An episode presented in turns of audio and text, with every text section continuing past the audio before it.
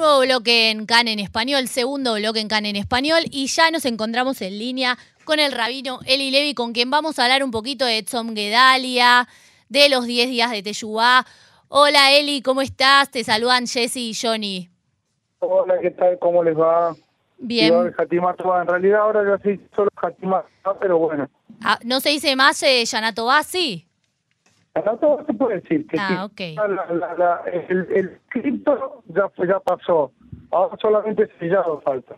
Claro, Hatima, ya está. Claro, Gomar, Gomar Hatima Tová, ¿o no?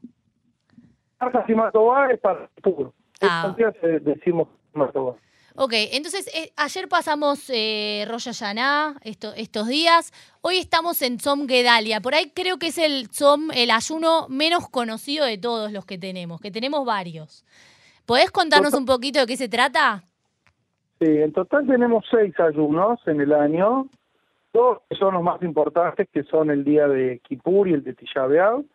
Y eh, Tzom Gedalia sí es un poquito desconocido, pero viene bien después de, de la comilona de, de los dos días de Rosh Hashanah, es como un eh, detox, ayuno detox. Yo digo que es una excusa, Eli, que, que en realidad no existe Gedalia y que fue para, para dejar de comer por un día. Fue otro día. Así- Fue otro día y lo pasaron ahora porque Claro. convenía.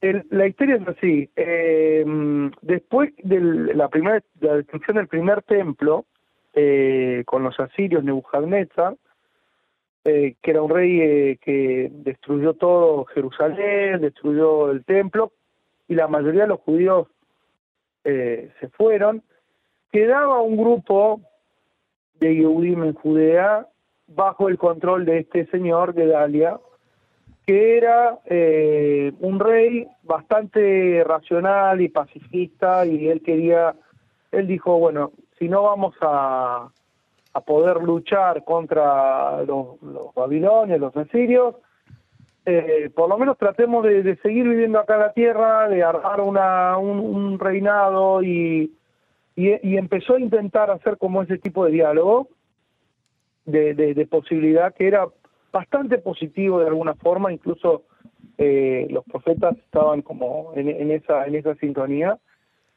Y hubo un asesinato por parte de otros judíos, o como un, un complot de, de- palacio, digamos, eh, eh, en manos de, de un hombre que se llamaba Ismael, él junto con, con otro grupo, justamente en la, en la cena de Rosh Hashanah, en, en Hungría, eh, estaban ahí comiendo y él lo traiciona y lo y lo mata a junto con con los socios babilonios que Gedalia quería tratar de, de pacificar para poder seguir viviendo en la tierra de Israel.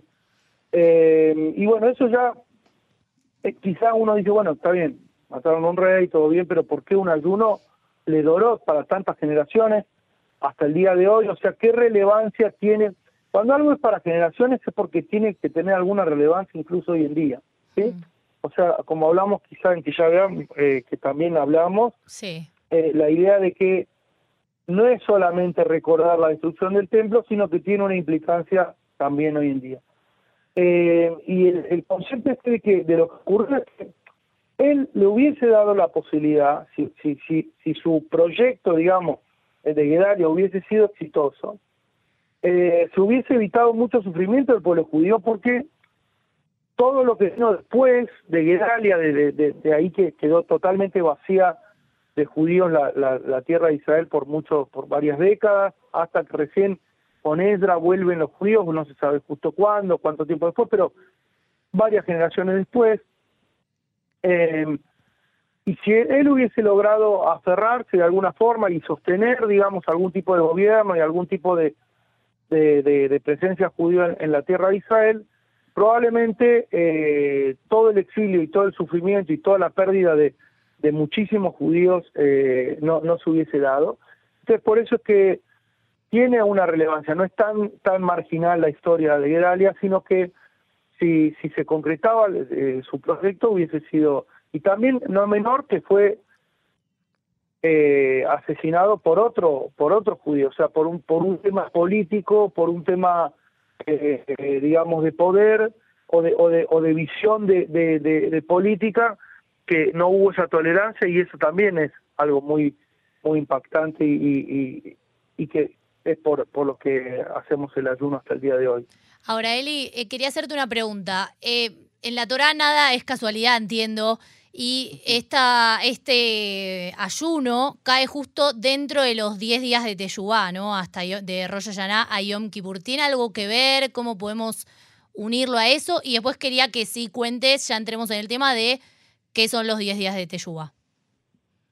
Eh, hay gente muy, como decir, en, la gente que, Hasidim, digamos, muy así, que está escrito que acostumbraban a ayunar los 10 días de Teshuvah. O sea, quiere decir ayunar los 10 días. A la noche cenaban, pero es como un tiempo de, mucha introspección estos días. O sea, mucho de, tratar. Hoy en día no somos tan pro ayunar como una herramienta para hacer Teshuvah como era a lo largo de la historia judía, o sea, desde el Talmud hasta, hasta la época, hasta hace 200 años, era Teshuvah y ayuno iban de la mano. El concepto de, de ayunar o hacer un sacrificio físico o, mortificarse físicamente y, la reflexión y el arrepentimiento iban de la mano.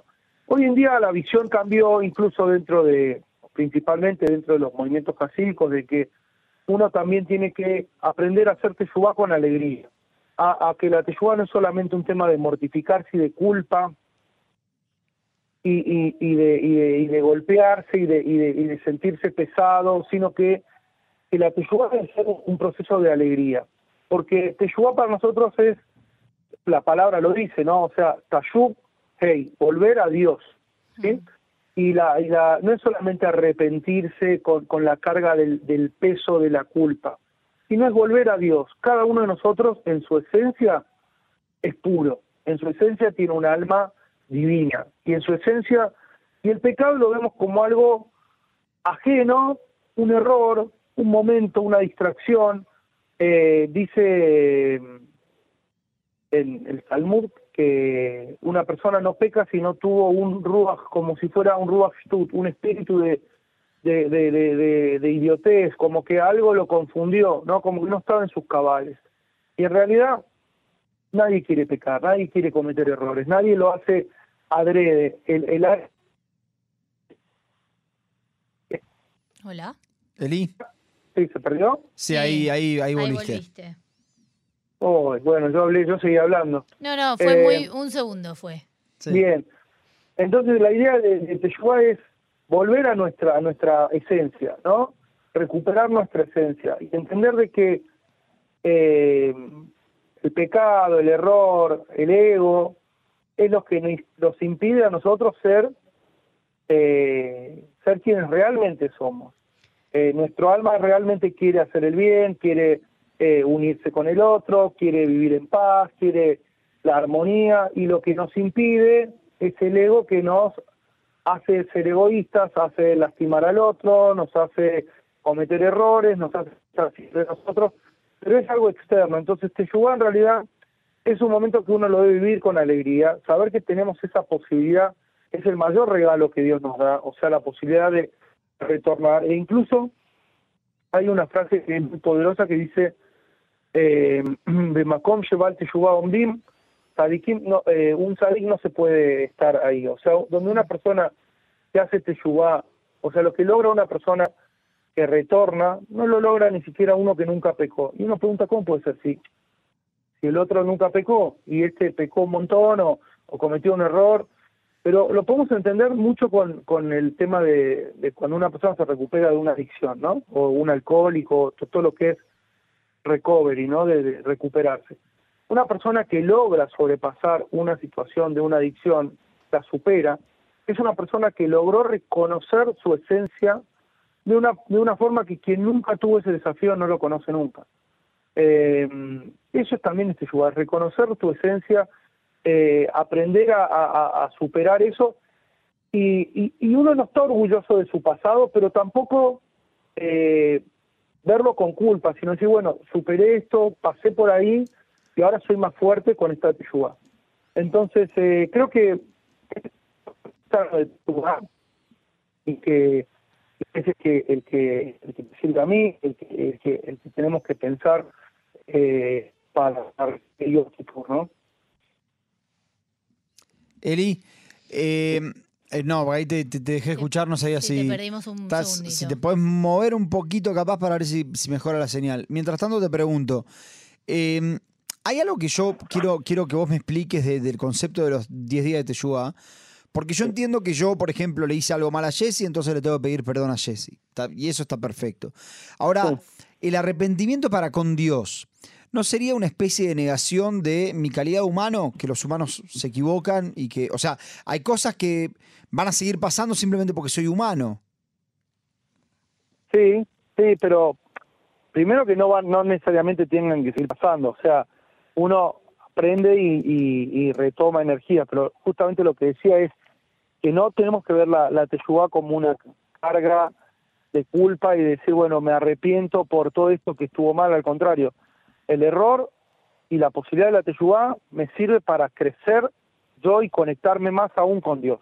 O sea, lo que logro con conectarme, al conectarme con la Teshuvá, con Dios, es mayor aún porque lo que me genera es esa sensación de, haberme alejado de Dios y querer volver a- a estar conectado, ¿no?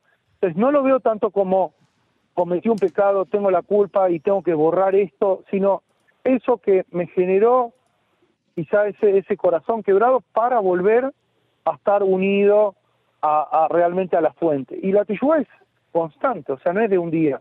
No es que un día uno hace teshuvá y ya está, hiciste y estás hecho. Es todos los días ir avanzando, perfeccionando, eliminando el ego. Vos lo dijiste, entendés perfectamente en la relación humana cuando uno comete un error con otro, lastima a otro. Bueno, en realidad la relación con Dios que tenemos eh, también tiene que ver con eliminar nuestro ego. Todo lo que tiene que ver con, con, nuestra relación con Dios es donde uno se posiciona en su soberbia, en, en su en su egoísmo, en su tratar siempre de, acaparar todo, de, de sentirse omnipotente uno. Eso es, es la raíz de los pecados en realidad. O sea, no es solamente el hecho de que uno eh, actúa de una forma u otra o hace una acción en particular, sino qué es lo que me llevó a hacer esa acción, por qué actué así, por qué eh, trato de, bueno, un poco es eso la, idea, no está muy alejado de, la, o sea, para una persona creyente obviamente el camino de acercarse a Dios me tiene que llevar de la mano a acercarme a otra persona y a ser más humilde frente al otro, a tener menos ego, a ser menos egoísta quizás si una persona dice, por eso es que es tan importante en Yom Kippur el hecho de que si no pediste perdón al otro, y, está, y vos decís, yo con Dios estoy bárbaro, estoy re mal con mis vecinos, con mis familiares, pero con Dios yo estoy perfecto. No, es un error total, o sea, no podés estar bien con Dios y estar mal con tu prójimo. Eso está clarísimo en es el ABC de Yom Kippur, ¿no? Porque si vos estás mal con el prójimo, es porque tenés el ego altísimo y, y, y Dios no quiere estar con alguien que, o sea, si no si tenés el ego altísimo no no estás cerca de Dios, ¿se entiende? No sé si Sí. si se entendió el concepto. Sí, sí, sí, se entendió. Quería preguntarte, Eli, sobre el tema vos decías, hay que volver en Teyubá con alegría, digamos, reconocer eh, nuestros errores con alegría. Sin embargo, te voy a oponer otra, otra idea, que es que en Yom Kippur nos la pasamos toda la, la fiesta, por decirlo de una forma, haciendo bidui, que son las confesiones de cosas que incluso por ahí nunca hicimos. ¿Cómo, cómo conciliamos esas dos ideas? Primero que al- al- está muy bueno lo, del- lo del video. Eh, es verdad que nunca lo hicimos, pero hay algo muy importante en todo lo que es Rosh Hashanah y Kippur, que también tiene que ver con lo colectivo. O sea, ¿por qué vamos al templo? ¿Por qué no hacemos un día de, de Itbodedut en la montaña, cada uno por su cuenta Mm. y su vidui personal? Porque en, en Kippur y en Rosh Hashanah, incluso el Kol Nidre arranca diciendo, bueno, vamos a estar juntos y nos ponemos todos en nivel de, estamos todos con ropa blanca, unificados. No sé si se acuerdan del el concepto de la ropa blanca, que dice que las novias eh, en el 15 de Av iban, se vestían todas con la misma ropa blanca y, Sí. y estaban ahí en, en, En el las montañas de Jerusalén. sí. Ah. Claro, para no Salían diferenciarse campo, sí. Para no diferenciarse de, de quién era rica y quién era pobre, todas se ponían una ropa igual como uniforme. Bueno, un poco también hay algo de esto en, en, en Yom Kippur, de, de ponerse la, la, la túnica blanca, estar todos iguales, Mm. porque frente a Dios, y entonces ahí es el, cuando yo hago el, el, el y el Tajanún y digo cosas que quizá nunca, nunca tuvo nada que ver o nunca, nunca las tuve, pero es una, un vivir también colectivo, no es solamente lo que yo hice, sino es, pedimos todos para estar todos bien, para limpiarnos todos, y justamente, obviamente que uno tiene que tener la, el vidui es una ayuda a memoria, ¿no? Mm. O sea, no es que claro. no es que vos no es que vos tenés que decir todo esto lo hice, lo que no hice no las digo. No, estas te ayudan a pensar a ver cuando estuviste mal con tu papá, cuando estuviste mal con tu moré, cuando estuviste mal con tu con cuando fuiste egoísta, cuando fuiste promiscuo, cuando qué sé yo. Mm. Es como que te recuerda un poco de eh, para decir a ver y, y, y todo lo que es la tefilá en realidad la- hay una no sé cuánto, pero una, una pequeña anecdotita cortita, es que la tefilá es, nos viene a, a, a ver si, si nos sale la inspiración. O sea, porque es fácil decir, sí, pero a mí no me inspira la, la- la- toda esta lectura, ¿viste? Sí. Entonces, la, la, pero uno solo, por su cuenta, también es muy difícil lograr decir, bueno, en, en vacío me inspira. Entonces, el día de Yom Kippur ayuna, te pone en modo, te pone en, en, en- mood Sí, en el mood. como ayunas, digamos, sí. te pones ahí, lees, y capaz que un para un párrafo de toda la tefilá te pegó. Y ese es el que vale. O sea, eh, pero si vos decís, bueno, me voy a, tirar a la playa, ¿no? Y voy a esperar que me inspire solo, me da la montaña, es difícil. Quizá hay gente que lo logra, ¿eh? Pero, pero la mayoría necesitamos entrar en modo de, para que en algún momento de las 24 horas de Kipur, un momentito digamos, ¡puh! Acá está, me golpeó. Eh, yo creo que, que, que ese es el tema, o sea, eh, y, lo que decías del video y que no necesariamente aplica, es verdad, quizás no todo se aplica a uno, pero uno tiene que entender que estás haciendo un video también colectivo y que, como decimos antes de Rollo Sana, leemos siempre la lectura de Nitzavim, que todos, todo el pueblo judío, desde los líderes hasta los aguateros y los niñadores, tenían que estar frente a Dios. Y eso es, si queremos tener un buen Rosh Hashanah, un buen año, no podemos pelear cada uno, pedir, che, yo pido para mí solamente, no. Todos pedimos para todos estar bien. Eh, es un poco por ahí la, la, la, la historia. Eli, me parece un excelente mensaje ese para, para cerrar. Eh, Jatimato va para vos. Y Muchas bueno, entiendo que vas a estar en. en- está- están, están en las crayotes, están haciendo Sí, servicios quería, de Rollana, quería ¿no? contar un poco que este año tuvimos la, la suerte, eh, vos quizá te acordás, me conociste en mi viejo templo en Buenos Aires Sí. y 2018 lamentablemente lo cerramos y por, por suerte volví a traer ahora este año, cinco años después volvimos a tener acá en Israel, quien hubiera dicho, una Torah, hicimos tefilot, eh, para Yom Kippur también estábamos preparando tefilot con el estilo argentino, la verdad, con lectura en español y con partes que leemos en castellano, porque la mayoría de los Olim también no sé, a veces no están cómodos en el en el Beta Knesset eh, clásico israelí, entonces también un espacio para para hacerlo como lo hacíamos allá. Bueno, y te Y bueno- pregunto en, en 10 segundos que nos quedan, si alguno de nuestros oyentes quiere, quiere participar, ¿a- ¿con quién se tiene que comunicar? ¿A dónde tiene que ir? y se comunica directamente con, con nosotros y pueden venir a, acá, incluso le, para pasar Kipur, eh, le podemos llegar a conseguir un lugar para, para dormir y todo. Eh, no tengo página web, pero bueno, puedo invitarlos a través de mi Twitter, que es arroba pinche gorro, y me mandan un DM por ahí y, y los, Y los, los la invitamos. dirección. Genial. Bueno, mil, mil gracias, Eli. Jatimato va. Nos Chau, vemos. Chao, Chao. Samir.